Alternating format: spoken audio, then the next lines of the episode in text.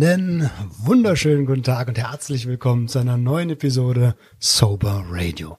Ich freue mich riesig, dass ihr wieder eingeschaltet habt und wie jede Woche haben wir äh, mindestens einen, aber heute sogar zwei sehr spezielle und sehr ähm, kompetente Gäste am Start und das Thema ist Alkoholpolitik. Dafür haben wir ähm, interne Kräfte eingeladen und zwar den Herrn Rolf Hüllinghorst und den Herrn Frederik Schulz. Einen wunderschönen guten Tag. Guten Tag. Hallo. Vielleicht äh, stellt sich jeder von Ihnen bitte kurz jeweils vor, damit der Hörer einen Eindruck davon gewinnt, wer, wer, wer hier eigentlich am Start ist. Gut, ich fange mal an. Mein Name ist Frederik Schulz. Ich bin seit einigen Jahren stellvertretender Bundesvorsitzender bei den Guttempler in Deutschland. Ähm, wer mich nicht kennt oder wollen wir sagen, was äh, von mir bleiben soll, ist, ähm, ich glaube, ich habe einen kleinen Anteil daran, dass unsere Verbandszeitschrift so aussieht, wie sie jetzt aussieht. Mhm. Ich glaube, ich habe auch einen kleinen Anteil daran, dass unser Internetauftritt so aussieht, wie er jetzt aussieht. Und äh, wer den Newsletter noch nicht abonniert hat, sollte es spätestens jetzt tun, weil der kommt auch regelmäßig von mir. Schön. Und äh, ansonsten beschäftige ich mich gerne und viel mit diesem Thema Alkoholpolitik. Da freue ich mich besonders auf die, auf das kommende Gespräch. Und wer den Newsletter noch nicht abonniert hat, der findet unten in den Shownotes den Link zu eben genau diesem.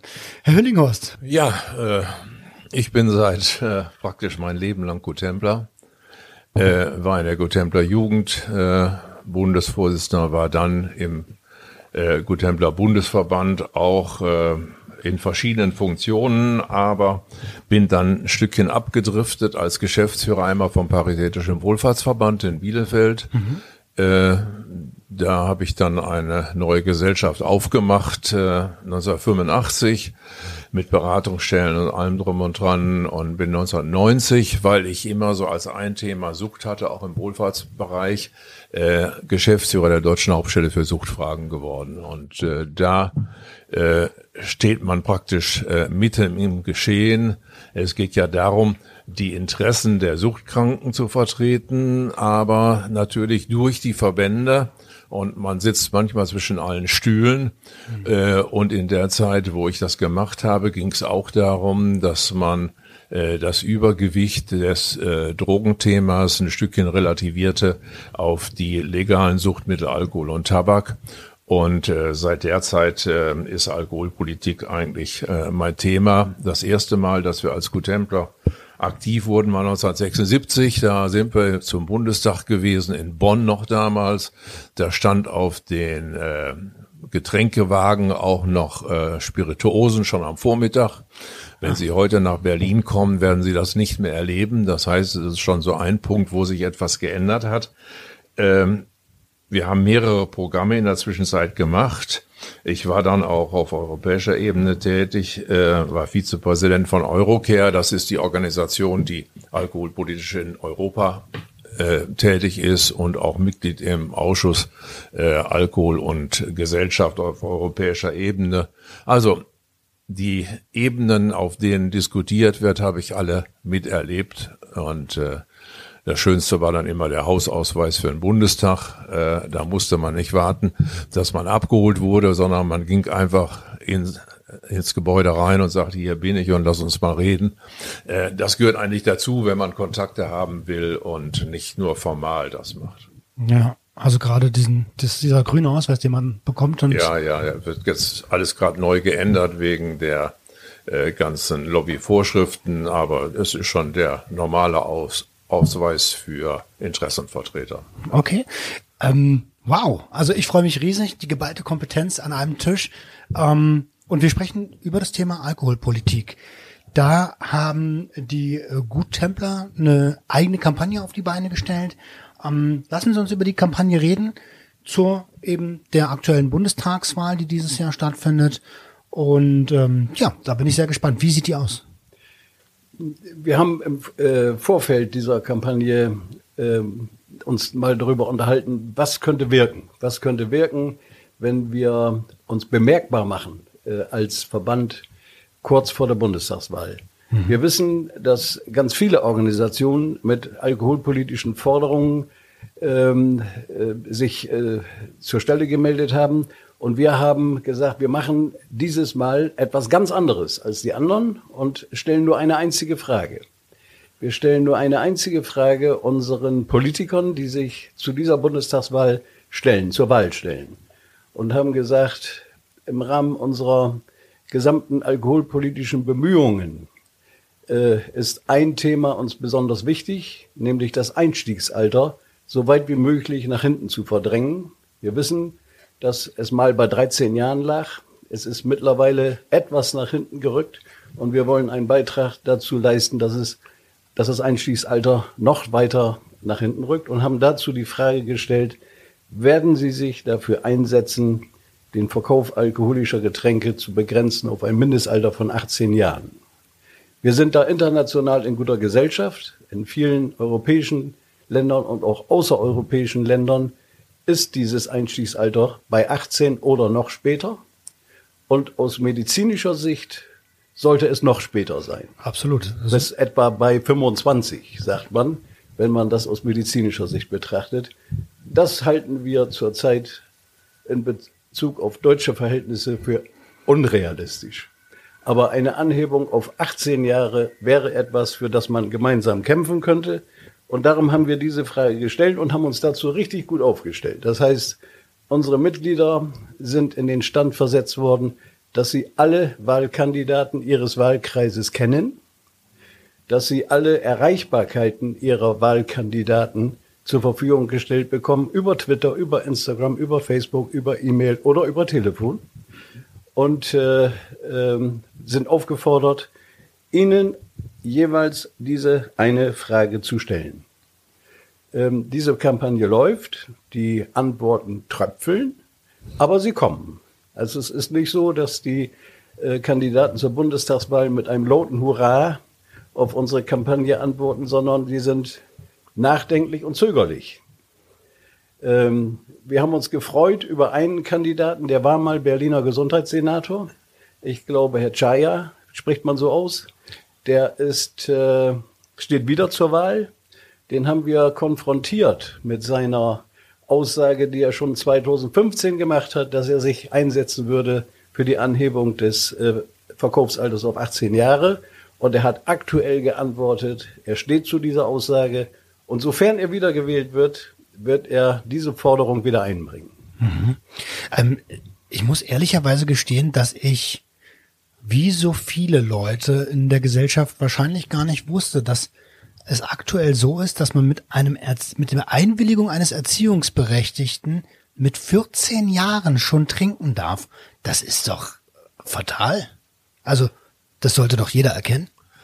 Jetzt sind wir natürlich schon mittendrin in der äh, Alkoholkultur unserer Gesellschaft. Mhm. Äh, nicht früher war es dann so, bei der Konfirmation durfte man schon mal nippen äh, und äh, ja, das Schlimmste sind aber eigentlich die unterschiedlichen äh, Zugänge für Bier, äh, Wein und äh, Spirituosen. Spirituosen ist 18 Jahre. Äh, bei äh, äh, Wein ist es 16 Jahre, obwohl wir auch schon einen Alkoholgehalt von 11 bis 13 äh, Prozent haben, was ja nicht wenig ist. Nochmal ins Gespräch gekommen ist es ja durch die sogenannten Alkopops, wo also Limonade gemischt wurde, entweder mit Spirituosen, was dann ab 18 war, oder mit Bier oder Wein, was dann ab 16 war. Äh, hier herrscht schon ein ganzes durch, äh, ein ganz schönes Durcheinander und äh, man muss sehen, ob man daran weiterarbeiten kann. Wir hatten vor fünf, sechs Jahren mal eine Umfrage gemacht, äh, finanziert durch die Barmer Ersatzkasse. Äh, so eine Omnibus-Umfrage, wie wir immer hören in den Nachrichten dann. Äh, sind Sie dafür, dass das Einstiegsalter für alkoholisch, das Trinken alkoholischer Getränke auf 18 erhöht wird? Und es waren über 75 Prozent der Deutschen, die gesagt haben, ja. Und jetzt kommen wir natürlich schon wieder auf den Punkt, um den es wirklich geht. Äh, die Deutschen wollen es. Äh, die Politiker sind zögerlich und die Industrie will es auf keinen Fall, weil es fallen ihnen zwei Konsumentenjahrgänge weg wenn man äh, das so auf den Punkt bringt. Und da sind wir mitten in der Gemengelage. Und ich glaube, was Fred Schulz gesagt hat, äh, ist richtig es geht einmal darum, unsere Mitglieder zu motivieren, etwas zu tun, zu sagen, ihr seid auch wirklich mitten dabei und ihr habt eine Meinung und ihr vertretet die Meinung und ihr könnt damit rausgehen. Und das andere ist, dass wir uns auch bemerkbar machen als äh, Menschen, die nicht nur den Leuten helfen, die nun schon äh, in den Brunnen gefallen sind, sondern die einfach dafür sorgen, dass es auch ein Geländer gibt, da um den Brunnen gezogen wird. Mhm. Ähm das mit der Industrie ist, äh, ist, dass die keine Kunden verlieren wollen, ist, ist ja klar. Ähm, und gerade in dem Alter ist man ja doch, warum auch immer, sehr äh, finanzstark, äh, wahrscheinlich weil die Eltern noch finanzieren eine ganze Menge. Ähm, die würde ich als Unternehmer auch nicht verlieren wollen. Ähm, welche Inhalte der Kampagne stehen denn dagegen? Also, also neben dem gesundheitlichen Aspekt, der ist ja, der sollte eigentlich an oberster Stelle stehen. Naja, also äh, wir brauchen uns ja nicht in einzelnen Maßnahmen zu zerfleddern, mhm. sondern wir können ja sagen, worum geht es eigentlich? Es geht eigentlich darum, Alkohol gesund und engagiert durchs Leben zu kommen. Ähm, das, darum geht es uns im Kern. Darum geht es uns im Kern. Und wir sind also insofern davon überzeugt, das ist genau der Lebensstil des 21. Jahrhunderts. Also Alkoholfreiheit nicht nur für Menschen mit Suchtproblemen, sondern für alle als äh, eine Option anzubieten, die die Lebensqualität insgesamt erhöht. Und deswegen ist der Pro-Kopf-Konsum an alkoholischen Getränken ein ganz wichtiger Indikator für den Zustand der Gesellschaft. Und deswegen diese Kampagne, weil es über diesen Weg gelingen wird, äh, diesen Pro-Kopf-Konsum zu senken. Plakativ wird hier immer gesagt, das ist die Badewanne, die statistisch jeder Bundesbürger im Laufe eines Jahres leer trinkt. Ah, oha. Und äh, ähm, natürlich ist das eine Statistikzahl, das wird einem sehr schnell deutlich, wie man damit umgehen muss, wenn man sich vorstellt, dass ein 15-Jähriger vielleicht diese Badewanne nicht leer bekommt. Aber dafür gibt es dann zwei, drei andere, die ihm dabei behilflich sind. Und so verteilen sich diese Mengen an alkoholischen Getränken in dieser, in dieser Gesellschaft. Das ist insgesamt gesellschaftlich ungesund. Und es muss eigentlich, eigentlich, sage ich in Anführungszeichen und auch doppelt unterstrichen, ein großes gemeinsames Interesse daran geben, äh, die alkoholbedingten Schäden, die daraus entstehen, ähm, gering zu halten und zu verringern. Dafür treten wir an und das ist der eigentliche Sinn auch dieser Kampagne. Mhm. Und da sind wir noch gar nicht bei den, bei den Todeszahlen, die ja jedes Jahr immens sind. Um die 74.000 Tote jedes Jahr infolge des Alkoholkonsums. Aber die gesundheitlichen Schäden, die, die liegen ja auch monetär auf der Brust des, der, der Leute, die das finanzieren müssen. Ne? Ja, vielleicht nochmal einmal ganz kurz zurück ähm, zur, ähm, zur Fragestellung äh, zum Thema Abgabealter ab 18. Wir haben es auch mhm. deswegen genommen, weil das eine Entscheidung ist, die kann der Bund treffen. Nicht, es geht ja nicht darum, um irgendetwas zu verbieten, sondern es geht darum, zu sagen, welche Regelung treffen wir in unserer Gesellschaft. Und wir haben Regelungen getroffen, haben wir schon darüber gesprochen, 16 und 18 Jahren. Aber der Bund ist der, der regeln kann in seinen Gesetzen, äh, ab wann das Abgabealter möglich ist. Und darum war das bei der Bundestagswahl eine ganz klare Zielsetzung, sich auch dem Bundespolitiker mit etwas zu nähern, was sie beeinflussen können. Sie könnten noch viel mehr beeinflussen, aber äh, wir wissen ja auch, wenn wir ganz viele Forderungen stellen, dann sagen die, wir wissen gar nicht, wo wir anfangen sollen. Äh, und darum ist dies wichtig. Und vielleicht noch zwei, drei Punkte äh, auch am Rande, weil äh, es geht ja immer darum, dass dann jemand sagt, na ja, komm, äh, jetzt haben wir ab 16 und die trinken auch schon mit 14 äh, und äh, dann wird das äh, ähnlich werden. Aber ich glaube, äh, dass es so ist, dass natürlich die 16-Jährigen sich heute von 18-Jährigen was mitbringen lassen können aus dem Laden. Selbstverständlich. Ja? So Aber die 14-Jährigen haben keine Freunde, die 18 sind. Ja, die kriegen heute von ihren 16-jährigen Freunden äh, das geliefert und das Ganze anzuheben. Darum geht es eigentlich. Und denn mit dem Anheben macht man auch bewusst, dass irgendwo etwas nicht richtig ist. Ja, und ähm, die Tendenzen, die wir beispielsweise beim Tabak haben und jungen Menschen, ähm, die eben nicht mehr rauchen, ähm, das war ja auch eine Kampagne, die auf der einen Seite zwar äh, über die Gesundheit ging, aber im Wesentlichen über gesetzgeberische Maßnahmen, die äh, den Umgang mit Tabakprodukten einfach verteuert haben und auch äh, als nicht attraktiv mehr gemacht haben. Die Zugänglichkeit einfach eingeschränkt geschränkt haben. Und ich glaube auch, dass das ein guter Punkt ist, denn gerade der medizinische Aspekt, Herr Schulz, ähm, dass das Gehirn wirklich erst ab 25 ausgereift ist, der sollte da nicht außer Acht gelassen werden. Ich glaube, das ist ein guter Kompromiss zu sagen. 18 für alle Spirituosen wäre oder für alle alkoholischen Getränken wäre erstmal ein guter erster Schritt. Wie sehen denn die, die Inhalte der Kampagne generell aus? Oder ist das tatsächlich der einzige Punkt? Der einzige Punkt. So, einzige so, Punkt. so haben wir äh, uns intern äh, verabredet. So wollen wir in diese Bundestagswahl reingehen ähm, und nicht einen Forderungskatalog mit 20, 25 Punkten stellen, der, der dann, so war unsere Meinung, auch unübersichtlich mhm. werden kann. Eben, was Herr Höllinghorst eben sagte, dass dann auch leicht die Reaktion kommen kann, jetzt wissen wir ja gar nicht, wo wir anfangen können oder wo wir anfangen sollen bei dieser, bei dieser Vielfalt von Forderungen, die ja wenn man sie bei Lichte betrachtet, sich anschaut, alle richtig sind. Es ist ja nicht so, dass viele Forderungen dann auf einmal falsch sind. So wäre es ja nun nicht. Aber es ist griffiger zu sagen, dann sagt uns doch bitte, was dem entgegensteht. Gibt es ein sachliches Argument, warum Menschen äh, schon mit 14 mit Einverständnis der Erziehungsberechtigten öffentlich wahrnehmbar Alkohol konsumieren sollten? Gibt es ein nachvollziehbares, äh, fachlich fundiertes Argument, warum man mit 16 Alkohol kaufen soll? Ich weiß nicht, ob es jeder weiß, aber äh, es wird dann leicht immer gesagt, aber da geht es doch nur um Bier. Ähm, ich hoffe, es ist allgemein bekannt. Und wenn nicht, dann sage ich es jetzt einfach, dass die übliche, die übliche Konsummenge von Bier ist ja so eine Flasche, so eine Flasche Bier. Mhm, so 0,33 oder 0,5. Die enthält mehr Alkohol als die übliche Konsummenge von einem Whisky. Ähm, das muss man sich dabei, das muss man wenigstens im Hinterkopf halten, wenn man sagt, es ist doch nur Bier. Hm, hm. Vielleicht ganz kurze Erläuterung für den Hörer, der jetzt gerade erst anfängt zu denken, ja klar, die Flasche mit 0,33 oder 0,5 und der Whisky, der in der Regel 0,2 CL hat oder so, ähm, oder 2 CL, nee, 0,2, der, ja klar, ist da mehr Alkohol drin. Aber das wird schnell übersehen. Interessanter Punkt, interessanter Aspekt.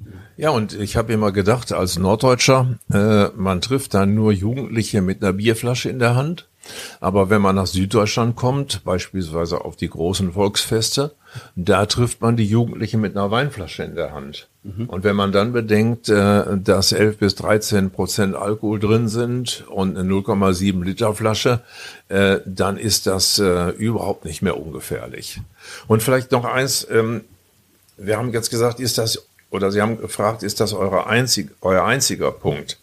Äh, wenn man mal hinguckt, die Deutsche Hauptstelle für Suchtfragen hat ein Factsheet, äh, hat viele Factsheets entwickelt, aber allein eins zum Thema Alkohol und Jugendliche. Mhm. Und da wird dieses Thema aufgeblättert, ich glaube, auf acht oder zehn Seiten. Das heißt also, man kann auch darüber ganz viel reden und man kann es vergleichen mit anderen Ländern. Äh, was daraus deutlich wird, ist im Grunde genommen, dass Handlungsbedarf ist. Und das, das Problem ist nach wie vor, wir sehen Handlungsbedarf, die deutsche Durchschnittsbevölkerung sieht Handlungsbedarf, aber es wird nichts getan und dann muss man sich eigentlich klar machen, wie läuft äh, Politik und wie läuft äh, Meinungsbildung in der Politik und wer wird alle gefragt. Und das sind dann die Punkte, die eigentlich da hinten alle noch dahinter stehen, die sich alle festmachen an dieser einfachen einzelnen Frage. Ne? Der berühmte Rattenschwanz. Und wenn ich zehn Seiten höre, ja klar, da wird mir als viel beschäftigter Mensch, und Politiker sind ja auch sehr viel beschäftigt, ähm, je mehr da zu lesen ist, desto weniger Interesse ist wahrscheinlich auch daran, das zu lesen, oder? Die also, besteht dann. So. Das ist so ein menschliches Ding, glaube ich auch einfach. Ne? Es gibt ja. ja diesen, gibt ja diesen Ansatz, wenn ein Ersatz länger als glaube 13 Worte ist, dann nimmt die Aufmerksamkeitsspanne ab. Ja, oder ein YouTube-Video länger als zwei Minuten, auch dann wird weggeklickt, das weiß man ja. Also ähm, gut, es geht also tatsächlich nicht äh, einzig und allein um diese eine Frage, die wir gestellt haben, sondern es geht darum, dass wir damit ein Themenfeld eröffnet haben. Ein Themenfeld eröffnet haben, das äh, man berücksichtigen muss, dass Deutschland nun mal zu den Ländern auch im Europä europäischen Vergleich und im weltweiten Vergleich äh, zu den Ländern gehört, in denen am meisten Alkohol konsumiert wird. Und da darf man sich in diesem Land doch fragen, erstens, warum ist das so? Und zweitens, soll das so bleiben? Und äh, wir sind eben dafür, äh, dass das nicht so bleibt. Die gesundheitlichen, die gesellschaftlichen Folgen sind immens. Mhm. Alkoholpolitik führt ein Leben, also ein, so ein Schattenleben, wird nicht richtig, wird nicht richtig öffentlich gepusht. Und dazu sind wir dann da. Das heißt, das ist das, was wir erreichen wollen, nämlich Alkoholpolitik in Deutschland zu einem eigenständigen Politikfeld zu machen, bei dem man ganz offen über diese Dinge reden kann, über die äh, sozialen Normen für eine gesundheitsorientierte Lebensweise. Weil es ist doch immer noch so, dass äh, Alkohol zum guten Ton gehört. Ich äh, glaube, ähm, Gastgeber ähm, halten es für richtig, wenn sie sich Leute privat nach zu Hause einladen, dass da irgendwas Alkoholisches mit angereicht werden muss und sei es ein Schluck Wein und sei es ein Sektchen oder sei es äh, der kleine Cognac nach dem Essen. Anscheinend kommt niemand auf die Idee zu sagen, warum denn?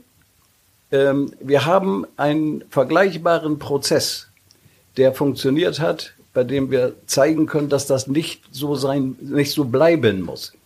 Und dann, damit meine ich Tabak. Damit mhm. meine ich den Tabakkonsum. Wenn ich kenne noch die Zeiten von vor etwa drei Jahrzehnten, äh, wie da mit Zigaretten umgegangen worden ist. Da, da wurde, wurde überall geraucht. Ne? Da wurde erstens überall geraucht. Da wurde zweitens der Nichtraucher höchstens noch veräppelt. Und äh, da wurde den Gästen sogar wurden verschiedene Marken angeboten, die legte man als Gast, als aufmerksamer Gastgeber auf den Tisch. Heutzutage unvorstellbar, heutzutage unvorstellbar und ich glaube, wir können davon mal ausgehen, uns auf solche Zeiträume einlassen zu müssen, und dann zu sagen, irgendwann wird auch der gegenwärtige Umgang mit der Substanz Alkohol, wie er heute ist, unvorstellbar sein. Aber ich glaube, der Punkt ist, äh, um das nochmal fortzuführen, wenn wir zurückgehen, was es alles für Forderungen gab. Also Tabakkonsum reduzieren. Dann ging es ja äh, in der öffentlichen Diskussion um den sauren Regen. Äh, es ging um Klima. Und es gibt immer dieselben Wissenschaftler, die es zunächst einmal bezweifeln ja. Und die dann, ähm, sage ich mal, Misstrauen säen und sagen, die Ergebnisse, die wissenschaftlichen stimmen nicht. Jetzt macht die WHO einen Aktionsplan Alkohol und wieder kommen dieselben Wissenschaftler, die schon vorher beim Tabak argumentiert haben und argumentieren, also so schlimm ist das doch alles gar nicht und ihr habt auch dies noch nicht geprüft und jenes nicht geprüft. Das heißt also, wir müssen uns einfach klar machen, es gibt diese, äh, es gibt die Erfolge, die wir bisher haben, weil die weil die Fakten dafür gesprochen haben, aber bevor es soweit ist, gibt es wirklich richtige Kämpfe. Und da gibt es ganz viele Beteiligten. Und beim Alkohol, das würde ich gerne noch dazu fügen, wenn wir über Alkoholpolitik reden, dann haben wir schon äh, 64 auf einer Veranstaltung der DHS, eine internationale, hat äh, Sally Ledermann, das war damals einer der führenden Statistiker, gesagt, es gibt einen Zusammenhang zwischen der Höhe des Konsums der Bevölkerung und den damit verbundenen Folgen, Schäden und Risiken. Und darum ist Alkoholpolitik natürlich äh, das Bemühen, diesen Gesamtkonsum zu reduzieren. Da gucken wir jetzt nicht unbedingt auf den Einzelnen, sondern wir gucken erstmal auf die Gesamtheit und dann sagen wir, wie kann diese Gesamtheit reduziert werden. Das ist, glaube ich, äh, das, was hinter der Alkoholpolitik steht.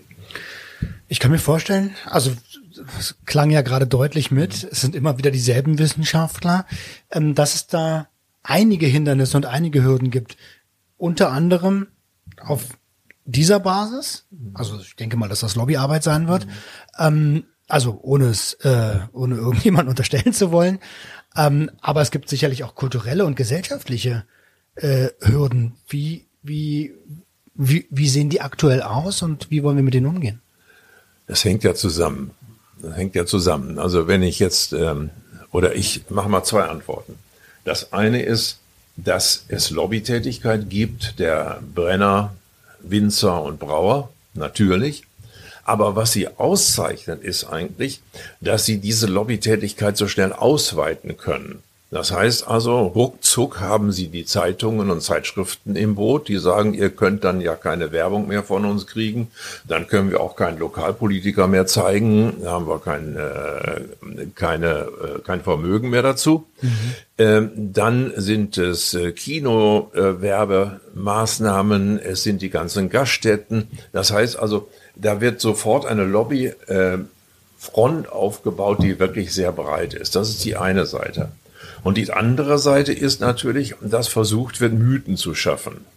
Ja, das heißt Mythen in dem Sinne, Bier und Fußball gehören zusammen.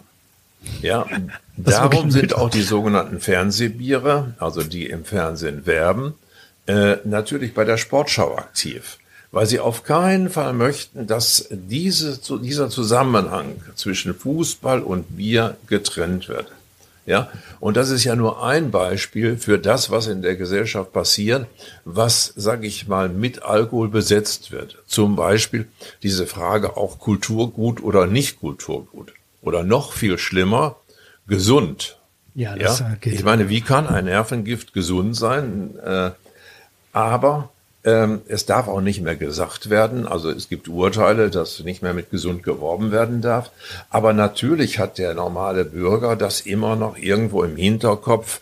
Äh, früher war es dann Rotwein mit Ei oder was auch immer, was ähm, für alle Leiden galt, das konnte man immer nehmen. Da sind wir Gott sei Dank ein Stückchen von runter. Aber ich glaube, diese Mythen, die nach wie vor äh, ja geprägt werden, die machen es so schwer, den Gesamtkonsum zu reduzieren. Und dann haben wir ja, also das, da fängt's an. Dann haben wir den Fernseher, dieses Medium, wo, wo, wo fast jede deutsche Familie raufschaut. Und dann geht da, gehen ja in, innerfamiliäre Dynamiken los, ähm, dass Werbung halt auch funktioniert und dann wird halt zur Sportschau Bier getrunken. Und das, das lernen dann wiederum die Nachfolgegeneration. Das heißt, ein Werbeverbot äh, wie es bei Tabak auch stattfindet, macht durchaus Sinn. Ne? Ja, vor allen Dingen, ähm, die Ergebnisse sind ziemlich eindeutig, was die äh, Kinder und Jugendlichen betrifft. Das heißt also, da gibt es ganz klare Ergebnisse, dass sie sich stärker angesprochen fühlen von der Werbung für beispielsweise Bier, äh, dass diese Werbung wirkt und äh, es gibt eigentlich genügend Argumente, um zu sagen, das sollte nicht mehr sein. Aber das ist, äh, sage ich mal, politisch überhaupt nicht durchzusetzen. Hm. Deswegen kommen wir auch gerne mit dem Kompromissvorschlag aus der Ecke und sagen äh, Alkoholwerbung ab 23 Uhr. So wie früher mit gewissen anderen Werbungen. Ja, ja, ja. Weil äh, genau äh, diese Zielgruppe, äh, die wir mit unserer Kampagne ansprechen, ähm, ist die Zielgruppe, von der wir hoffen, dass die unter 18-Jährigen nach 23 Uhr nicht in ihrer Mehrzahl noch vor dem Fernseher sitzen. Gut formuliert. So, einige wollen vielleicht am nächsten Tag tatsächlich zur Schule. Gut formuliert. ähm, wie sieht das mit den kulturellen Hürden aus? Also ich glaube, dass, ähm, dass sich schon einiges geändert hat. Als wir äh, 76 unser erstes Programm vorlegten, haben wir den Begriff der Punktnüchternheit übernommen aus äh, Skandinavien.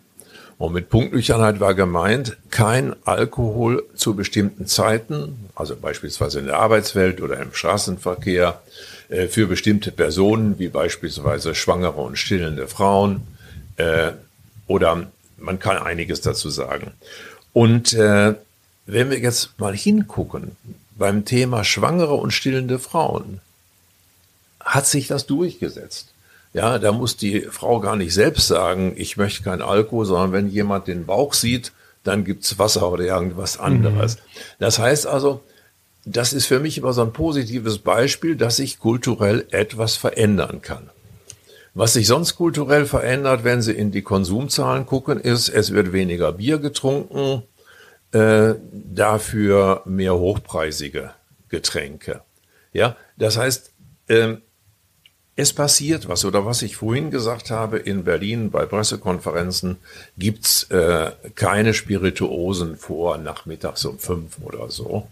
Äh, es, es passiert was, aber das muss natürlich sich auch noch, das muss noch transportiert werden. Und ich glaube, auch dieser Transport ist schwer, äh, dass eben, dass es nicht in Ordnung ist, zu bestimmten Zeiten oder in bestimmter Gesellschaft Alkohol zu konsumieren.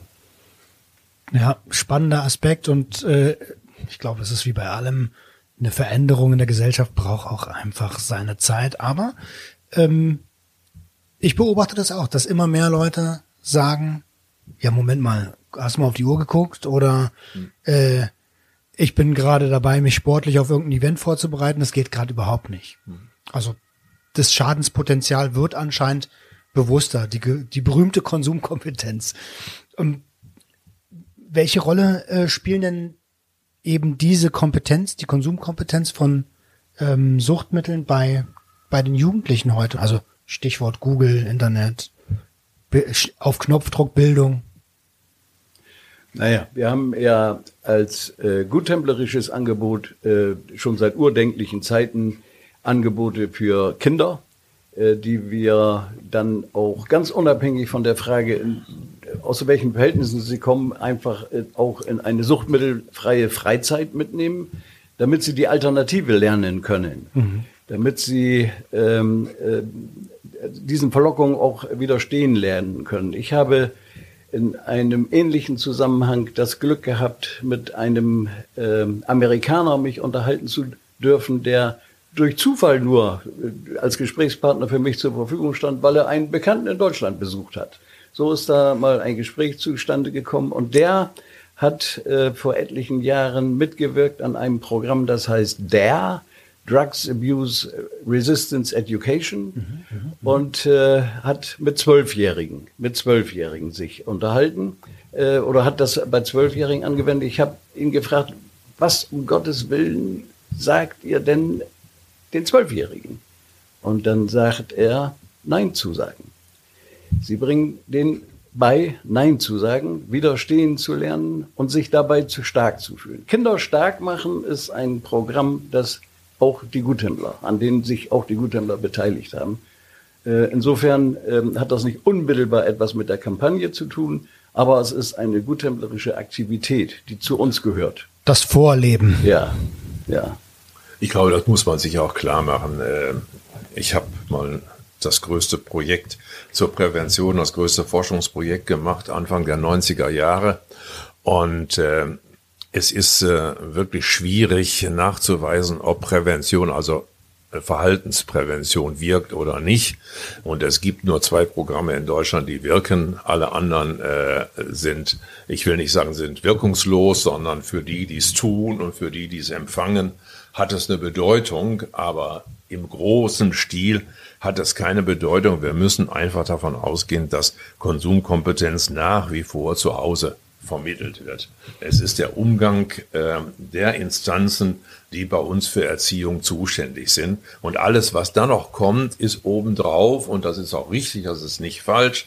Aber man darf da nicht zu viel reinlegen. Äh, wir hatten damals auch die Frage, was macht die Schule? Und natürlich muss die Schule bei jedem Punkt, wo es um Alkohol geht, auch bereit sein, darüber zu diskutieren. Aber, äh, und da sind wir nochmal zurück zur Alkoholpolitik, wenn wir den Gesamtkonsum alkoholischer Getränke reduzieren wollen, dann geht es eben nicht äh, darum, äh, Verhaltensprävention zu machen, sondern das können wir nur erreichen mit Verhältnisprävention. Das mhm. heißt, dass wir wirklich Einfluss nehmen auf die Verhältnisse. Ja, und ich mache jetzt noch mal, äh, es geht ein bisschen durcheinander, aber es spielt keine Rolle, finde ich. Ich mache noch mal ein anderes Beispiel. Warum ist zum Beispiel notwendig, dass auf Mineralwasserflaschen, hier Gerolsteiner Sprudel, genau draufsteht, was drin ist?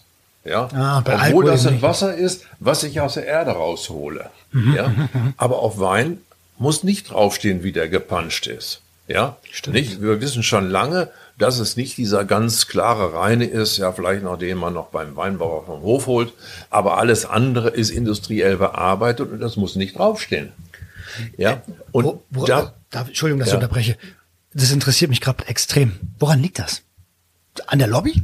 Ja, natürlich. Ja. Und zwar ähm, haben wir zwei Ministerien ähm, oder wir waren kurz davor, einen wirklich vernünftigen Aktionsplan Alkohol von damals von der Drogenbeauftragten äh, beschließen zu lassen.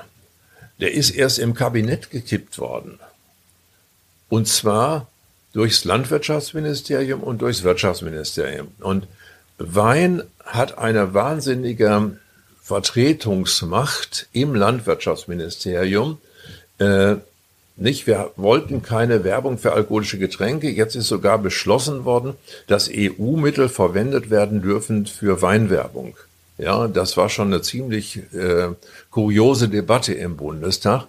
Aber diese Ministerien, und ich glaube auch nicht, dass es die Politiker in den Ministerien sind, sondern es ist eine Fachverwaltung, die da schon seit Jahren und Jahrzehnten drin ist und die weiß, äh, Wein, Gerste, Hopfen sind landwirtschaftliche Produkte und die müssen wir vertreten. Ja, äh, nicht es dieser Widerstand kommt zum großen Teil von der Fachverwaltung in den, äh, in den Landwirtschaftsministerien oder aber eben von der Lobby, wenn es um die Frage von Werbung und äh, von äh, Vermarktung geht.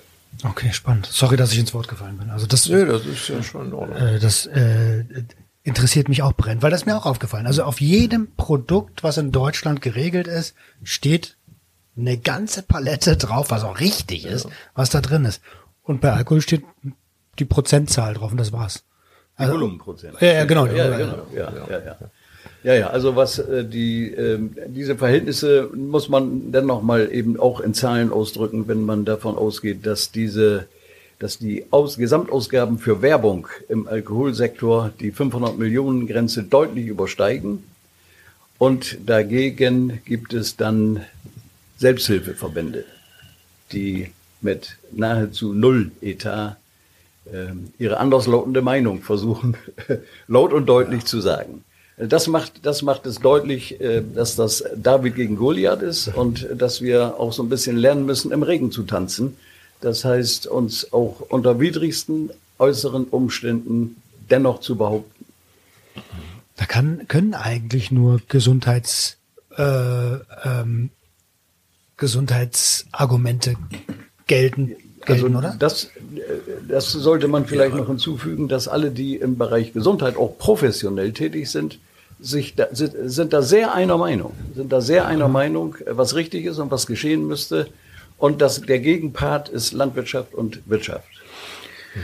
Also richtig im Sinne von Gesund. intelligent, wenn ja. unsere Gesellschaft weiter bestehen möchte und nicht unbedingt aus kranken Menschen weiter bestehen möchte. Wobei, wobei gerade dieser Bereich Wirtschaft nochmal sorgfältig anzugucken ist. Wir haben ja äh, einen Wahnsinnsaufwand für Werbung. Ähm, wir haben aber auch äh, riesige Umsätze, geringe Steuern. Das heißt, eine Untersuchung der Uni Hamburg geht davon aus, dass es ein Vielfaches ist, was der Staat oder was die Bevölkerung als Kosten zu tragen hat, äh, als das, was sie an Einnahme aus Steuern hat. Nicht, nehmen wir nur mal an, äh, Fred hat das eben angesprochen äh, von der Selbsthilfe her. Ich will es nochmal von der Krankheit ansprechen. Die Hälfte der Männer im mittleren Alter, die ins Krankenhaus kommen, haben alkoholbedingte Störungen die Hälfte der Männer, die ins Krankenhaus kommen.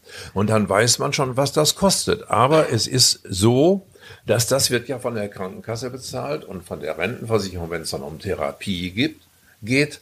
Äh, aber äh, die Einnahmen, die durch das Gut generiert werden, gehen ganz woanders hin. Na, an, die, an die wirtschaftlichen ja. Institu äh, Institutionen, die ja. da halt Werbung betreiben. Genau. Also genau. an die Unternehmen. Ja. Das heißt also, gesellschaftlich bedeutet das, wir müssen eigentlich alle Handlungsmöglichkeiten nutzen, um den Alkoholkonsum als solchen zu reduzieren. Auch da will ich nicht so, so pessimistisch sein. Äh, als ich mich verabschiedet habe aus meinem Job äh, bei der DHS, hat dann einer äh, von den Freunden gesagt, ja, du hast es ja zumindest geschafft, dass zumindest in jedem Jahr der Alkoholkonsum um 0,1 Liter reduziert worden ist.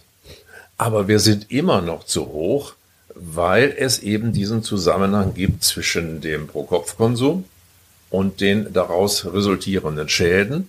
Und wenn man das jetzt nochmal äh, auf die Abhängigkeit setzt, dann ist es natürlich so, dass es Menschen gibt, die anfälliger sind für eine Abhängigkeit ähm, und Menschen, die äh, ja nicht so anfällig sind. Aber auch hier sind wir wieder beim Konsum, nämlich in einer Gesellschaft, die einen relativ hohen Konsum hat, ist die Anzahl derer, die in die Abhängigkeit gehen, auch höher als da, wo es einen relativ geringen Konsum gibt. Insofern ist es so wichtig, diesen Pro-Kopf-Konsum wirklich als Faktor im Kopf zu haben und zu sagen, wenn wir etwas beeinflussen wollen, dann müssen wir genau dahin zielen. Und äh, wenn Sie jetzt noch die Frage stellen würden, äh, wie, ist, wie ist das denn mit äh, der Frage der Industrie im Umgang zu ihrem Mittel? Dann sagte die, sagen die Brauer, wir möchten gerne nur Kunden haben, die bewusst Alkohol konsumieren. Und mit bewusst meinen sie natürlich, äh, die also nicht zu viel konsumieren, die nicht auffällig werden, weil jeder, der auffällig wird vor der Kneipe, der wird ihnen ja zugeschrieben. Das möchten sie nicht. Wenn wir dann aber die Zahlen sehen, die, Kon die Umsatzzahlen und die betroffenen Zahlen und bringen das mal zusammen, dann hieße das, wenn sie nur an die Menschen Bier verkaufen würden, die bewusst konsumieren können, wären es 50 Prozent des Umsatzes, den sie noch machen könnten. Und ich glaube nicht, äh, dass irgendjemand von uns denkt, diese 50 Prozent wären freiwillig zu erreichen. Das bedeutet, ähm, das bedeutet, mit einem einfachen rhetorischen Trick entzieht man sich seiner Verantwortung. Ja, so ist es. Unglaublich. Mhm. Ich würde den ganzen Tag über die Thematik weitersprechen. Ich finde es gerade echt sehr interessant. Ähm, wie sieht denn das mit der, also wir haben ja schon über die Förderung der Suchtmittelkompetenz gesprochen und dass die eigentlich im Elternhaus stattfinden müsste. Wie erreichen denn jetzt diese Eltern diese Kompetenz? Gibt es dort Vorbilder äh, europäisch oder international, an, an die wir uns halten könnten? Also es wird jetzt immer berichtet von dem äh, Versuch in Island, mhm. wo die äh, der Konsum äh, massiv runtergegangen ist, insbesondere auch bei den Kindern und Jugendlichen. Aber ich ähm, bin ein bisschen skeptisch, weil Island, das ist ungefähr so viel wie Bielefeld. Da komme ich her. äh, hat genauso viel Einwohner. Äh, und äh, da kann man natürlich kommunal völlig anders agieren. Ja, da kann ich ausprobieren, wie ist das mit dem alkoholfreien Fasching, mit den Schulklassen. Äh, ja, da kann ich viel mehr tun ähm, als in einer großen Gesellschaft, äh, die dann auch noch in Deutschland Bayern dabei hat. Ich erinnere mich gut an einen Vortrag in einem äh, Luftfahrtwerk in Bayern, wo es um die Frage von Alkohol im Betrieb ging. Und alle waren eigentlich damit einverstanden, dass in diesem Betrieb kein Alkohol mehr angeboten werden sollte. Bis auf den Betriebssozialarbeiter und den Betriebsarzt. Mhm. Ja, die sagten, das ist doch bayerischer äh, Brauch. Aber, bayerischer Brauch. Aber gerade die beiden, ja. Und ähm, da habe ich dann auch gedacht, ja, hier musst du dich nicht mehr groß bemühen, denn gegen die beiden kommst du ja nicht durch. Das sind äh, ja Multiplikatoren. Ja, und darum ist die Frage, ist Ihre Frage so gut, nämlich nach der Frage, wen haben wir denn als Verbündete? Wen haben wir denn als Multiplikatoren? Wer könnte mithelfen, Kinder und Jugendlichen zu sagen, also äh, denkt doch mal ein bisschen drüber nach, geht doch mal in die andere Richtung. Es gibt auch Alternativen.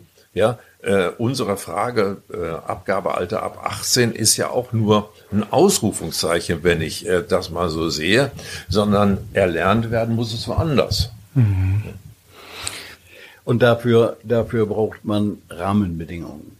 Also äh, ich versuche immer einfach auch mal Analogien herzustellen. Wir haben eine seit vielen, vielen Jahren andauernde Diskussion über Geschwindigkeitsprofile auf deutschen Autobahnen. Ja. Was, wir können uns alle an das Geschrei erinnern, freie Fahrt für freie Bürger, wie das mal angefangen ist. Und wir, wenn wir jetzt Autobahn fahren, wenn wir jetzt Autobahn fahren, dann merken wir, es hat sich etwas verändert. Geschwindigkeiten über 130, über 140 trifft man sehr viel seltener an als noch vor einigen Jahren.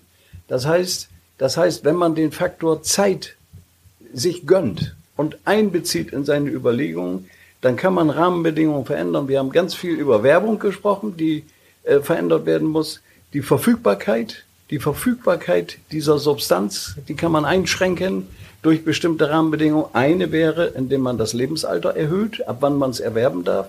Eine andere, es gab doch mal ein schönes Beispiel in Baden-Württemberg, wo man, ähm, wo man angefangen hatte zu sagen, der Nachtverkauf von alkoholischen Getränken an Tankstellen, ähm, das muss nicht sein, weil es gibt eigentlich keinen vernünftigen Grund, warum Autofahrer nachts alkoholische Getränke kaufen müssen. Ta tagsüber auch nicht. Und dann haben es, glaube ich, die Grünen haben es hingekriegt. Ausgerechnet die Ausgerechnet die Grünen haben es hingekriegt, diese Regelung wieder zu kippen also wir plädieren dafür, führt sie wieder ein, und zwar flächendeckend. Und es gibt weitere Beispiele, wie man, wie man das ein bisschen kanalisieren kann. Es geht wirklich darum, Regelungen zu treffen, die von den meisten Menschen dann auch so akzeptiert werden. Und ein ganz wirksames Instrument ist der Preis. Und äh, ich muss, also ich kann wieder nur von mir selber sprechen, weil es meine Erfahrungswerte sind wenn ich in den Supermarkt gehe, will ich da meine Lebensmittel kaufen. Ich habe da ehrlich gesagt gar keinen Bock, dass da alles voller Alkohol, also Alkohol und Süßigkeiten sind die Sachen, die da überwiegen. Und das, das, das ist doch.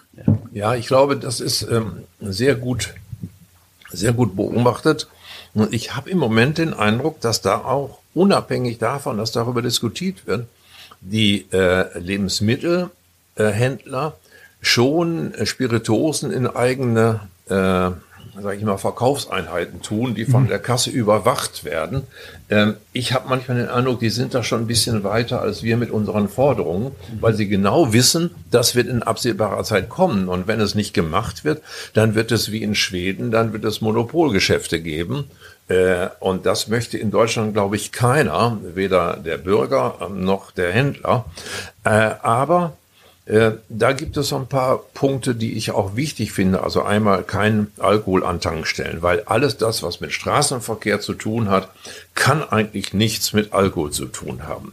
Klar. Äh, aber auch zum Beispiel, wenn ich daran denke, diese kleinen Fläschchen, die völlig unvernünftig, völlig überteuert direkt an der Kasse stehen, ja, dann kann man auch sagen, diese Fläschchen werden nur von Alkoholikern konsumiert.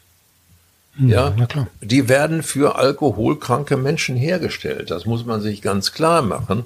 Und ich glaube, auch das ist wichtig, dass man die Industrie hier noch wesentlich stärker an ihrer Verantwortung äh, oder auf ihre Verantwortung hinweist, äh, dass sie eben ihr Geschäft mit kranken Menschen machen. Das ist äh, der Punkt, der gefühlsmäßig dahinter stehen muss. Das ist ein starker Punkt. Das ist ein sehr starker Punkt. Ähm ich glaube, gerade Menschen kriegt man ja im Vertrieb immer über Emotionen. Und ich glaube, das ist ein Punkt, der hoffentlich, also es könnte ein Wirkungstreffer sein, ne? Oder? Ja, interessant ist ja, dass äh, es gibt ja eine Statistik, dass die äh, Kräfte bei Tabak und ähm, Alkohol, also die Vertriebskräfte, am besten bezahlt werden. Die kriegen also einen Risikozuschlag dazu, dass sie ein gefährliches Produkt verkaufen. Ja, ich würde das Argument aber auch nochmal aufgreifen, äh, dass man über Emotionen äh, die Menschen erreicht. Und das bedeutet ja, äh, ich habe in diesen Menschen etwas zum Klingen gebracht und sie zum Nachdenken gebracht und sie reflektieren mhm. bestimmte Verhaltensweisen auch. Und ähm, wenn ich zum Beispiel meinen Getränkemarkt äh, mir betrachte, da hat sich das so verändert, wie es eben schon dargestellt worden ist. Das heißt, dieser Bereich für Hochprozentiges ist komplett gesondert. Ja. Okay. Komplett gesondert. Und das ist doch ein Bild, das ohne Restriktionen jetzt schon funktioniert. Und wir können doch ganz viel dafür tun, dass das flächendeckend funktioniert. Ja, das war interessant. Auch darüber gibt es ja Untersuchungen, dass äh, die Industrie um alles in der Welt vermeiden will, dass es Vorschriften gibt, die beschrieben werden und wo steht, was sie zu machen haben. Das schafft die Werbewirtschaft in Deutschland schon seit 40 Jahren, indem sie so freiwillige Richtlinien für ihre Arbeit rausgibt, die ja eigentlich immer nur darin bestehen, dass eine Diskussion um zehn Jahre verzögert wird, sage ich mal. Äh, aber äh, auch wenn man nur bestimmte Dinge andeutet in der Politik, was man ändern würde oder was man gerne geändert hätte, dann reagieren die Firmen darauf. Ja, dann sind die zwar, äh, sagen die nach außen, das kommt doch gar nicht in Frage und wir wollen das nicht und das ist nicht vernünftig und die Bürger wollen das nicht. Aber tatsächlich überlegen sie schon, wenn das dann kommen würde, wie käme ich dann am besten dabei raus und machen dann zum Beispiel so etwas, wie du sagst, Fred, dass sie die Spirituosen schon mal in eine Ecke stellen und eine Übersicht haben, dass mhm. ihnen keiner sagen kann, da kann einer unkontrolliert rangehen. Ja. Also äh, das konnte man bei der Tabakindustrie auch sehr, sehr gut beobachten. Ähm, als die Diskussion immer lauter wurde, da, wie und immer realistischer wurde, muss man ja ehrlicherweise auch sagen, wie schädlich Tabak ist, noch deutlich schädlicher als Alkohol. Also die, da haben wir roundabout, gesundheitlich, ja, roundabout 127.000 Tote jedes Jahr. Also jeden Tag stürzt quasi ein Jumbojet in Deutschland mit Rauchern ab. Ähm, da hat die Industrie auch schon recht schnell gesagt, okay, alles klar, jetzt packen wir diese E-Zigaretten und, und wir signalisieren quasi nach außen, wir tun alles für den Gesundheitsschutz, aber eigentlich tut man natürlich alles für den, für den Erhalt seines Produktes. Richtig. Die Herren, ich bin mit meinen Fragen eigentlich schon durch, aber ich bin mir sicher, Sie haben noch Punkte. ja. Äh, was die, was die Konsumkompetenz angeht, das war ja vorher noch mal so eine Frage. Absolut. Und ich stelle da mal einfach diese schlanke These auf, äh, dass Alkoholpolitik Sucht, Selbsthilfe und damit auch Konsumkompetenz stärkt.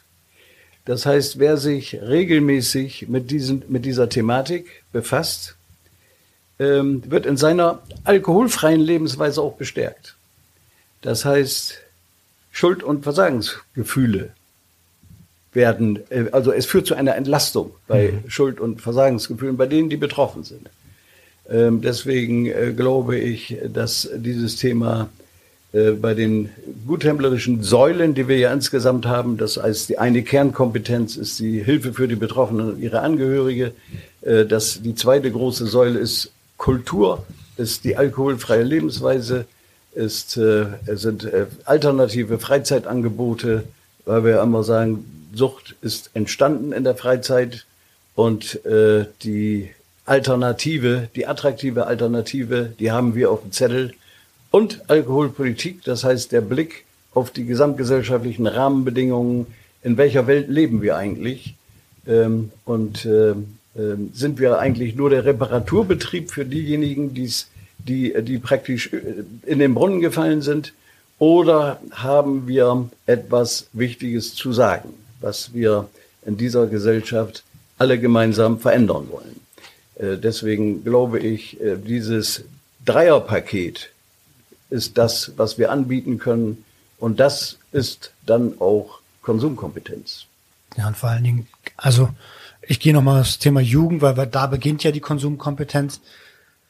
Attraktive Alternativen schaffen, zu, also gerade in Provinzen haben Jugendliche einfach nichts zu tun. Und wenn dann Jugendclubs geschlossen werden oder sich durch äh, die berufliche Entwicklung oder industrielle Entwicklung vor Ort die Arbeitsplatzlage ins Negative ändert, dann hat, können sich Eltern auch Sportvereine und so nicht mehr leisten.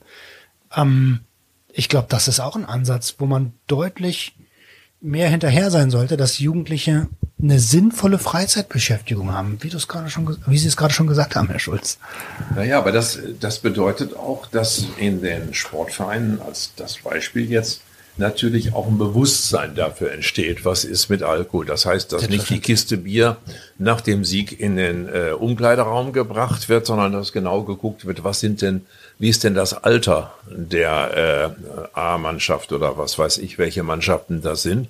Das heißt also, es ist genau das, was Sie am Anfang gesagt haben, dass es ja darum geht, etwas zu verändern und stückweise zu verändern. Und die Bundeszentrale für gesundheitliche Aufklärung hat auch wirklich Sportbotschafter, die sie in die Vereine schickt, um genau dieses Thema zu besprechen. Und das finde ich für die Konsumkompetenz auch richtig, oder? Äh, nehmen wir noch ein anderes Beispiel. Bei Volksfesten zum Beispiel, das gerade im Süden Deutschlands ist das sehr üblich, da wird ja zum Teil das Geld verdient für eine Jahresarbeit an diesen Volksfesten. Und dann gibt es diesen Spirituosenstand, der neben dem Bierstand ist. Neuerdings, weil da kontrolliert wird, also nicht mehr alles aus dem großen Stand. Und dann gibt es eben auch die Bändchen, die die Jugendlichen kriegen, äh, wo sie denn konsumieren können. Und da gibt es eine Reihe von Kommunen, die vorgeprescht sind, haben gesagt, wenn ihr mich, mir nicht den Jugendschutzbeauftragten nennen könnt für dieses Fest, dann genehmigen wir es gar nicht. Das heißt, da muss beim Spirituosenstand jemand sein, der auch diese Bändchen kontrolliert. Und ich glaube, dieses Kontrollieren ist vielleicht am Anfang äh, wichtig. Aber irgendwann geht es doch darum, wer darf zum Spirituosenstand und wer nicht. Und die Erwachsenen schauen hin. Ich glaube, darum geht es. Es geht nicht um die Farbe des Bändchens, sondern dass man hier wirklich, ja, das Gefühl hat, da gibt es Rahmen, da gibt es Regelungen und diesen Regelungen äh, unterwerfe ich mich. Manchmal vielleicht nicht gerne und äh, sicherlich werden die auch mal überschritten, aber peu à peu geht es dann in die richtige Richtung. Vor allen Dingen, man muss sich auch Regeln nicht unbedingt unterwerfen, man muss vielleicht verstehen, warum es diese Regel gibt, ne? Und dann akzeptieren, okay, ich bin vielleicht noch nicht an dem Punkt in meinem Leben und die Regel ist vielleicht sinnvoll. Da gibt es aber auch Leute oder sollte es Leute geben, die mir dann in, in Empfängersprache erklären, warum das für mich sinnvoll ist. Ähm, eine Frage liegt mir doch noch auf der Zunge. Wie beobachten Sie denn die Entwicklung der alkoholfreien Alternativgetränke, die da entwickelt sich ja gerade eine Industrie, die sagt, hey, trinken soll Genuss sein, das wird uns jedenfalls von der Alkoholindustrie verkauft. Wir destillieren den Alkohol raus und man kann immer noch genussvoll trinken, nur halt ohne Rausch. Wie seht ihr die Entwicklung? Also da finde ich ja viel interessanter die, ähm, äh, die Versuche, die's, die man aus Berlin kennt, aus New York kennt, aus den großen Metropolen dieser Welt kennt, wo Diskotheken ähm, äh, äh, alkoholfrei stattfinden. Und wenn man, ähm, ich hab, hatte nun Gelegenheit, so ein Interview mal mitzuhören, äh, wo ein junges Paar, wo ein junges Paar gefragt wurde, warum um Gottes Willen geht ihr denn in sowas? Und die gesagt haben, wir haben Kinder, die sind heute bei unseren Eltern. Wir müssen morgen erst uns erstens um unsere Kinder uns kümmern und zweitens wieder zur Arbeit gehen. Und wir wollen feiern, wir wollen richtig losstrampeln, aber wir wollen klar in der Birne bleiben. Äh, das verbreitet sich, das verbreitet sich zunehmend mehr, zunehmend mehr. Ich glaube, in Hamburg gibt es solche Initiativen auch mhm. und äh, in der Provinz nicht. Das stimmt, da haben Sie recht. Da ist, da ist noch viel Nachholbedarf. Ähm, deswegen äh, wird in diesen, in diesen, bei diesen, in diesen, äh, in diesen Etablissements nenne ich es mal insgesamt, äh, wird ja nicht alkoholfreies Bier oder alkoholfreier Wein oder alkoholfreier Wodka angeboten, sondern da werden attraktive Cocktails angeboten. Äh, und das ist der Weg, der, das ist der richtige Weg. Wenn Leute mich fragen, ob ich was gegen äh, alkoholfreies Bier oder all diese anderen Dinge habe, ich sage immer den Leuten, es sieht aus wie Bier, es riecht wie Bier, es schmeckt wie Bier, es ist Bier. Ähm, es gibt genügend attraktive Alternativen, die man stattdessen trinken könnte. Also die Wässerchen, die sind natürlich in Ordnung. Das ist jetzt natürlich eine, eine äh, Situation, die abgeleitet ist, auch schon ein Stückchen aus unserer Organisation, auch aus unserer Arbeit. Mhm. Ich sehe es etwas nüchterner. Äh, die Brauereien haben gemerkt, ihr Umsatz geht zurück. Dass die nicht stärker jammern heute, das liegt daran, dass sie ja alle auch noch Wasser verkaufen und dass diese Wasserumsätze durch die Decke schießen und dass sie früh genug auf alkoholfreie Produkte umgestiegen sind. Lieber machen sie Mixprodukte, aber sind auf alkoholfreie Produkte umgestiegen, weil sie das brauchen. Stichwort Straßenverkehr, Stichwort andere Lebenssituationen. Äh, und das finde ich generell richtig. Das finde ich nicht in Ordnung für die, äh, die Probleme äh, gehabt haben, Alkoholkontrollprobleme, wie es heute so schön heißt, äh, da würde ich auch sehr vorsichtig sein. Aber in der Tendenz äh, finde ich es eigentlich sehr richtig. Und wenn Sie heute angucken im Biergarten, äh, was da an alkoholfreiem Radler oder Weizen gebracht wird, dann ist das eine Menge. Und äh, ich glaube, wir müssen da verschiedene verschiedene Wege gehen, aber ich glaube, die alkoholfreien Getränke kann man äh, noch differenzieren, ähm, spielen eine Rolle. Also, also die Differenzierung war, glaube ich, dann die Frage, äh, ist es denn ein alkoholfreies Getränk? Weil ja ähm, äh, solche Produkte mit geringen alkoholischen Inhalten immer noch äh, nach deutschem Lebensmittelrecht als alkoholfrei verkauft werden dürfen. Und nur wenn 0,0 draufsteht, ist auch 0,0 drin. Also insofern, äh, das ja. war die Differenzierung, die dann noch äh, gemacht werden. Okay, und ich wollte noch mal einen Satz zum Wasser sagen. Also jeder, der sich ein bisschen mit Gesundheit befasst, der soll, der weiß, dass Wasser eigentlich das beste Getränk für den menschlichen Körper ist und gerne auch ohne Sprudel. Ähm, denn wir bestehen nun mal aus 70 Prozent, äh, zu 70 Prozent aus Wasser. Ähm, jetzt habe ich in, in Vorbereitung auf diese Episode alkoholpolitik.de gelesen. Ich gehe mal ganz stark davon aus, dass der Hörer sich hier über die Kampagne informieren kann. Ist das richtig? Aber ja. Aber ja, und Aber sollte ja. auch. Und, und, sollte auch, ja. Ähm, auch auf unserer Homepage informieren wir und äh, auf Instagram und auf Twitter und auf Facebook. Wir sind in den so in Social Media Kanälen präsent und äh, wir empfehlen, sich dort einfach mal zu tummeln. Ich werde alle diese genannten Seiten unten in den Shownotes verlinken. Mhm. Ähm, die, die Zeit vergeht so ein bisschen wie im Fluge. Wir sind schon etwas länger als eine Stunde dabei. Nichtsdestotrotz hätte ich gerne noch gewusst, gibt es noch Punkte, wo Sie sagen, Mensch, das wollen wir aber auf jeden Fall noch unterbringen, das ist uns wichtig. Ich glaube, ein Punkt ist äh, noch wichtig, ähm, wenn wir nochmal darüber sprechen, wer sind die Handelnden? Und ich bin dankbar, dass jetzt nochmal alkoholpolitik.de kam, weil es gibt keine Seite in Deutschland, die besser ist als alkoholpolitik.de, wenn es darum geht, Papiere zu haben, äh, Hintergründe zu haben. Äh, da ist das schon spitzenmäßig. Das Zweite ist, dass wir manchmal ja das Gefühl haben, in Deutschland stehen wir ziemlich alleine und überall anders wäre es einfacher. Äh, darum gibt es doch sehr viele Bemühungen jetzt auch auf übergeordneter Ebene, insbesondere bei der Weltgesundheitsorganisation. Interessanterweise äh, nicht unbedingt Richtung Alkohol, aber wenn es um die Frage geht, nicht übertragbare Krankheiten werden immer wichtiger gegenüber übertragbaren Krankheiten. Äh, und wenn man dann guckt, was sind die Ursachen für die nicht übertragbaren Krankheiten, dann sind es eigentlich vorne immer die vier gleichen. Tabak, Alkohol, Übergewicht, ungesunde Lebensweise. Ja? Und vor diesem Hintergrund, dass ich die äh, nicht übertragbaren Krankheiten reduzieren will, ist dann die WHO ein ganz wichtiger Partner, gerade auch jetzt bei der Frage der Krebserkrankungen, wo die WHO sagt, es gibt keine sichere Grenze für Alkoholkonsum. Alkohol fördert Krebs. Das heißt also, äh, oder das ist, finde ich, auch noch sehr interessant, die Organisation für wirtschaftliche Zusammenarbeit hat einen Bericht rausgegeben, der sich sehr kritisch mit der Alkoholindustrie auseinandersetzt, weil die sagen, das ist keine nachhaltige Produktion. Das heißt also, wenn Sie zu viel produzieren, äh, verbauen Sie sich eigentlich Ihre eigenen Gewinnmöglichkeiten. Ja, das heißt also, wir kriegen Hilfe manchmal von Seiten, wo wir gar nicht damit rechnen.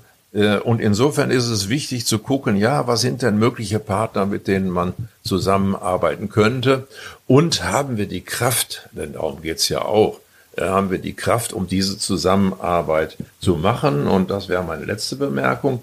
Dann gibt es ja unseren äh, internationalen Dachverband äh, Movendi.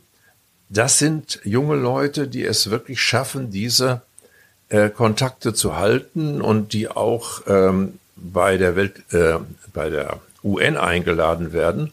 Denn da gibt es ja diese Entwicklungsziele für eine gesellschaftliche Entwicklung in den, sage ich mal, in Afrika, in Südamerika und so. 19 Ziele, die man entwickelt hat. Und Movendi hat nachgewiesen, 14 davon werden durch übermäßigen Alkoholkonsum beeinflusst und sind eigentlich nicht in dem Sinne umzusetzen, wie sie umgesetzt werden sollten, weil Alkohol ist da ein äh, Hindernis. Und äh, nur als letztes Beispiel dafür, es gibt ein Buch Heineken in Afrika. Und wenn man das einmal gelesen hat, wie sich unsere Getränkekonzerne in anderen Teilen der Welt bewegen, wo sie am Bier doppelt so viel verdienen wie bei uns, ja, und das nur bei armen Menschen. Und äh, wie Prostituierte eingesetzt werden, um Bier zu verkaufen, ja, dann merkt man erst, was Wild West in der Wirtschaft ist, was wir vielleicht schon besser haben, aber wo wir immer genau hinschauen müssen. Also Allianzen bilden und äh, Bewusstsein nach außen tragen für die Situation. Ich möchte nichts dagegen sagen, sondern nur noch mal unterstreichen, dass wir eben nicht alleine auf der Welt sind, sondern äh, unter einem Dach von Movendi mit über 130 Mitgliedsorganisationen in über 50 Ländern uns gut aufgehoben fühlen und auf nationaler Ebene natürlich äh, unter dem Dach der Deutschen Hauptstelle für Suchtgefahren und unter dem Dach des Paritätischen. Also ich glaube, äh, äh wir brauchen nicht zu verzweifeln gegenüber dieser Macht von 500 Millionen pro Jahr allein in Deutschland für Werbung, sondern wir sind in guter Gesellschaft und haben eine Stimme, auf die man ähm, ja, die wir, wir machen uns laut bemerkbar. Ich würde gerne noch mal ganz kurz die Perspektive von wir sind nicht alleine auf der Welt aufgreifen. Ähm, ich fand den Punkt sehr, sehr gut, dass generell für unsere Konsumgüter hier in Mitteleuropa, aber gerade auch in Deutschland irgendwo auf der Welt was passiert. Und darüber sind sich ganz viele Konsumenten überhaupt nicht im Klaren. Ähm, das lohnt sich, da auch mal hinzuschauen, wo kommt da eigentlich mein Produkt her, egal was das für ein Produkt ist, und was machen oder was müssen Menschen dafür auf der Welt machen, aber auch vielleicht für einen Leidensdruck ertragen, dass ich mein Produkt konsumieren darf. Die Herren, Herr Schulz, Herr Hüllinghorst, ich bedanke mich von ganzem Herzen für das tolle und nette Gespräch. Ich habe eine Menge dazugelernt. Ähm, das war sehr kurzweilig. Und ich hoffe, dass wir alle Punkte unterbringen konnten. Die letzten Worte überlasse ich gerne den Gästen und wünsche an dieser Stelle schon mal dir da draußen, der das hört und der jetzt gerne noch mal einen Blick in die Shownotes schreibt, um auf die dementsprechenden Links zu klicken, besonders auf alkoholpolitik.de. Einen ganz, ganz tollen Sonntag und lasst euch einen Kaffee und den Kuchen schmecken. Bitteschön. Ja, ich hoffe auf starke Resonanz. Wir äh, glauben, äh, wir können solche Zahlen ja sogar messen, wie oft auf unsere Seiten zugegriffen wird. Und wenn dieser Podcast dazu beigetragen hat, sind wir umso äh, besser, umso höher motiviert, weiterzumachen. Ja, und ich bin eigentlich sehr froh, dass es im Netz jetzt inzwischen eine ganze Reihe von Angeboten gibt, die sich mit Sucht befassen und die sich auch mit dem Thema Alkohol befassen und dass wir uns darauf einrichten müssen, dass auf ganz vielen Kanälen äh, dieses Thema angesprochen wird und das ist toll. Danke. Perfekte Schlussworte. Macht's gut. Ciao, ciao.